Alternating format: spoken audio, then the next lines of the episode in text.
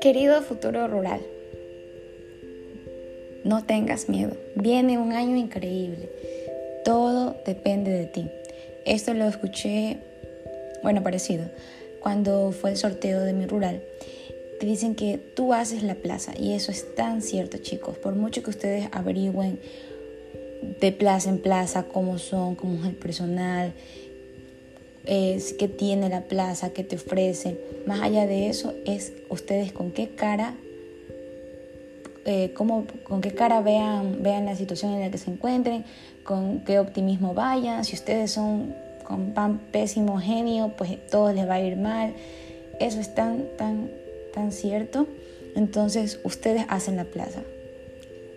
Me lo dijeron a mí, creo que lo dicen anualmente o lo dicen cada, cada cierto tiempo que es el sorteo, en cada sorteo. Pero ustedes hacen la plaza, chicos. Así que de ustedes depende.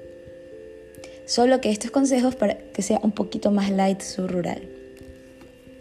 Querido rural, si usted bebe, no maneje moto, ni carro, ni bicicleta Aquí les voy a contar, esto me lo envía un compañero, un enfermero con el que hice mi rural, parte de mi rural.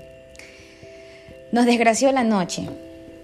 Mi queridísimo amigo nos desgració la noche porque estaba totalmente alcoholizado y al día siguiente trabajaba. Estaba en la fiesta del cantón del, del pueblito en el que hicimos la rural estaba alcoholizado y él en su alcohol, que eran las 8 de la noche, pero él eh, tenía tomando desde todo el día, eran las 8 de la noche y estaba totalmente alcoholizado, quería ir a ver a retirar su uniforme de donde la señora que lavaba. ¿Por qué? Porque él es una persona necia, igual todo alcohólico es necio, necio, y mi otro compañero enfermero, en vista de que él estaba alcoholizado, le dice ya que él maneja y cogen una moto y esa moto no prendía, no encendía, no encendía. Para desgracia de mi amigo Richie, no encendía la moto. Entonces David, que estaba alcoholizado, coge la moto y, y le dice, a ver, presta, presta, que yo, yo, yo, yo le sé de la maña, a mí me va a prender. Él le, enciende, le, es verdad, le funcionó. Y ya en ese momento, no sé cómo, Ricardo se olvida o no sé qué pasó y, le acepta y le dice, y Ricardo, en lugar de, quitarle la moto, le, eh, viene David y le dice, no, sube, sube, sube, que yo manejo, sube. Y Ricardo le hace caso y se sube. Fueron los dos. Yo estaba bailando con la comunidad, dando vueltas, divirtiéndome como nunca, feliz de estar en la fiesta del cantón, aprovechando todo. Cuando empieza me gritan, doctora, doctora, un accidente. Yo, ¿qué, qué, qué? Yo recién estaba llegando, no tenía ni una hora que llegaba en la fiesta y estaba tomando. Sí, estaba tomando, tenía una hora. Un accidente, ¿quién? A lo que digo, ¿quién? Se abre como película, como escena de película. Eh, se abre una señora y veo a mi compañero Ricardo, el que estaba sobrio, el que había llegado conmigo hace una hora atrás, con la mano deforme. con la mano izquierda deforme, aumentada de tamaño, eh, ensangrentado, él desde la nariz, la boca, la camisa, toda la camisa, en ese momento no, no le alcanzaba. El poco trago que había tomado en ese momento se me fue. Cogí y, bueno, en ese tiempo la enfermera que estaba conmigo, eh, la familia de ellos, de ella, muy, muy buenas personas, nos llevaron al centro de salud, nos llevaron con él. Y me dice, ¿qué pasa? Y le digo, pero cuéntame, Ricardo, ¿qué pasó? Me dice, Ari, es que me caí de la moto, David me quebró la mano, estoy mal, estoy mal. Bueno, en ese momento pasamos por donde había sido el accidente. David no, David, eh, eh, lo pasamos recogiendo, sí, David estaba ahí en el accidente. Eh, David, en ese momento comenzamos a hacer maniobras para reducir la mano de, Ricardo, porque ya después de la valoración, de mi valoración mareada, eh, en ese momento eh, le reducimos la mano, estaba todo bien, pero igual era necesaria una RX en ese momento. Ay, este David. Eh, estábamos eh, hablando y David caminaba de un lado hacia el otro y decía, yo estoy bien, yo estoy bien, no David, pero tú estás mal, vamos a ponerte un suero para que igual se te pase la borrachera porque estaba ya todo belicoso. No, que yo estoy bien y comenzaba a pedirle disculpas, perdóname Ricardo, perdóname Ricardo, perdóname, perdóname. Bueno, empecé, creo que le suturé no recuerdo si le suturé algo a, Ricardo o no, al que estaba realmente con la mano deforme. David, que había manejado, estaba supuestamente, aparentemente sin ninguna herida eh, grave, no tenía ninguna fractura, tenía solo puras coreaciones en toda la cara, brazos, pecho, pierna. Porque el que salió más afectado fue Ricardo, porque al, ir de la parte de atrás, no sé cómo se digan las motos, copiloto o no sé, al, ir en la parte de atrás y David frenar, proyectó a Ricardo como unos 3-4 metros hacia la vereda. Bueno, el accidente pudo haber sido peor. En ese momento estábamos tratando de que David deje de hablar y deje de pedirle disculpas porque ya Ricardo, tratamos de tranquilizar a Ricardo, de que sea positivo, de que acá, habíamos reducido el miembro, de que tal, posiblemente no sea una fractura, tal vez ni sea una fractura grave, solo era una luxación de muñeca. Tratábamos de, hacer la, situación más amena cuando volteamos y David ya había dejado de hablar. Y nos pareció raro que David haya dejado de hablar y volteamos y David estaba planchado, con las pupilas dilatadas, anisocóricas. No nos reaccionaba, había entrado en paro. Palpamos pulso, no le encontré pulso, carótida, no, no tenía pulso, él no tenía pulso. Y en ese momento me tocó, fue la peor parte de la noche me tocó reanimar.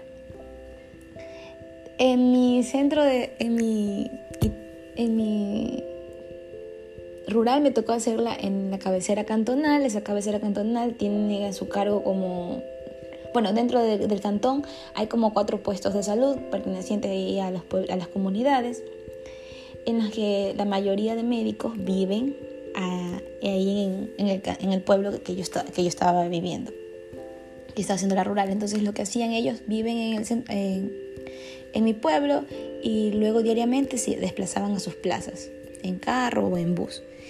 Y así. Entonces, la enfermera que estaba conmigo, que trabajaba en uno de esos puestos de salud, recordó a mi mejor amigo por el que yo fui a la rural, que vivía literal en esquina, casi en esquina del centro de salud diagonal. Y corrió y lo fue a buscar, eh, la novia de, de, él, la enfermera también. Eh, vinieron y, nos fueron a ayudar, entonces yo, me tocó reanimar, luego él se encargó de llamar al resto de médicos que también trabajaban en otros puestos de salud, que también vivían, ahí, vivían ahí. Y rapidito, como equipo todos nos ayudamos, me ayudaron muchísimo, yo eso sí les agradeceré siempre, porque cuando logramos sacar a David del paro, mi amigo me presionaba para que llame a la ambulancia en ese momento que estaba en shock, porque entré en shock, la verdad. Una vez que reanimé a David y, ya salió del paro, eh, eh, eh, me, tocaba, me tocaba referirlo. Entonces, bueno, pues referimos a David, tratamos igual de ver si el abdomen estaba, estaba en tabla o no, si había algún hematoma, tratamos de de revisar lo máximo que pudimos y estábamos en todo ese ajetreo y de repente escucho que dicen, emergencia, emergencia, otra vez, porque estábamos para todo esto, ya estábamos en el centro de salud cuando ocurrió lo de la reducción, la reanimación a mi amigo. Eh, emergencia, un doctor. Y ellos venían por heridas superficiales. Y nos quedamos como que, ¿qué? Eran ocho y media de la noche y, y, hasta coincidentemente apagaron la, la música. ¿Qué había pasado? Pues habían peleado y se habían lanzado, dos familias de allá se habían peleado y se le habían lanzado sillas, mesas y de todo. Pero al vernos, al vernos que estábamos reanimando a David, pues entonces fue como que también pararon un poco. Y a buena hora, como habían llegado tantos rurales, yo creo que éramos alrededor de unos cinco o seis rurales, entonces cada uno, un enfermero cogió por eso es importantísimo, chicos, si ustedes tienen compañeros enfermeros que no saben suturar, enséñenles. Y si tienen algún compañero eh, enfermero rural que sabe suturar y ustedes como médicos no saben suturar, porque sí los hay, no, no se hagan. Entonces aprovechen y enséñense entre ustedes. A buena hora yo le había enseñado este... No, no, todavía no, a ellos no. A buena hora todos creo que ya sabíamos suturar y cada quien cogió a un paciente y, así salimos la noche. Nos quedamos hasta tarde, en la madrugada, hasta las 2 de la mañana o más, pero cada quien cogió un paciente y nos ayudamos. La que estaba de llamado de emergencia era quien le tocaba, le correspondía, era a mí, pero en vista de que éramos tantos, todos me dieron la mano y entonces les agradeceré muchísimo. Así que el consejo de si ustedes están tomando, pues no manejen, no manejen. Otro susto como anécdota de eso, querido rural, en serio no manejen. Estaba con un amigo, eh, acompañamos a una chica a orinar al baño y, el que estaba manejando pues también se bajó para indicarnos dónde era el baño porque eh, él nos estaba prestando el, baño. Y nuestro compañero rural en ese momento, escuchábamos mientras él nos estaba diciendo, él no estaba, recién bajábamos del carro, estábamos en dirección al baño y el, y el chico que nos estaba llevando nos dice, bueno, por aquí a la derecha, ahí está el baño, me dice si quieres ayúdala, si va a orinar o vaya a vomitar, ayúdala ahí. Y estábamos conversando de eso cuando esa chica ni siquiera alcanzó a entrar al baño y escuchamos que el carro salió a toda velocidad disparado. ¿Qué pasó? Nuestro amigo que estaba ebrio, que lo habíamos dejado durmiendo en el carro, se despertó y comenzó a manejar. Tuvimos que correr, luego él dio vuelta, nos encontró, nos subimos al carro y nos dice, nos confía y, no nos entregaba el carro. Entonces, viste que no nos entregaba el carro. Eh, viste que no nos entregaba el carro, ya nos dimos así como que bueno, maneja, pero maneja despacio. Y comenzamos a darle vuelta para que el man se canse y ya siga durmiendo, ya nos deje y nos entregue el carro. Ya vámonos al centro de salud, ya vámonos a la residencia, ya es tarde, ya, ya era madrugada. Y él dice, wow, qué bacán, es la primera vez que manejo un carro, ah, camioneta y, y, que no es automático, algo así. Nosotros nos quedamos como que, ¿qué? Dios mío, ¿quién le hemos dado el carro? Bueno, ahora aquí no pasó nada en esta experiencia, no, no pasó nada malo, nos bajamos, ya cada quien se fue a su casa, pero la próxima, chicos, sí pudo haber pasado, ustedes no saben, un accidente y, la vida se pierde en un segundo y eso ya lo tenemos claro toditos. Otro querido consejo, querido médico rural, nunca desaproveches momentos de bailoteo. Es decir, que si estás en la comunidad y te piden bailar, por respeto, baila un momento, no, no, no se te quita, no pasa nada malo, baila también con tus compañeros, o sea, si ustedes van a vacilar, si es por ejemplo el odontólogo con, con el médico y van a vacilar, está bien, vacilen, pero hay más personas que quieren bailar y no se, o sea, no se hagan las típicas parejitas de momento. Disfruten entre todos. Eso me gustó de mi rural, me gustó, me encantó, no importaba con quién vacilar a quién, eran siempre buenos, a mí me servía porque al final me sacaban a bailar todos. Entonces es, es chévere cuando ustedes tienen esa convivencia. Querido médico rural, llévate con los otros rurales de tu distrito. Te va a servir muchísimo. Si tú estás lejos de tu hogar y todos están lejos de su hogar, te va a servir muchísimo. Querido médico rural, nunca cambien de 22.8 a 5.2. Esto me lo da David también otra vez, el enfermero. Porque en la desesperación de que veían lejísimo a que lleguen los 8 días, lo veían súper lejos, porque no todos tienen 18-12. Es muy poco los que tienen horario 18-12. Entonces veían súper lejos el 22-8 y se cambiaron a 5-2, creyendo que así iban a estar mejor.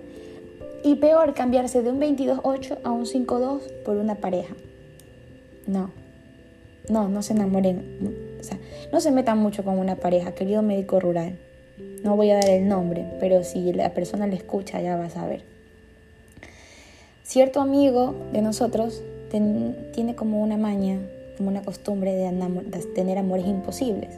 Se enamoraba de toda rural que era lesbiana. No sé por qué, no tenemos nada en contra. Yo lo que quiero aclarar aquí es que le decíamos, eh, oye, esa chica se ve que le gustan las mujeres. No, le, no te metas ahí. No, es que ella me encanta, es que mira, ella comparte conmigo.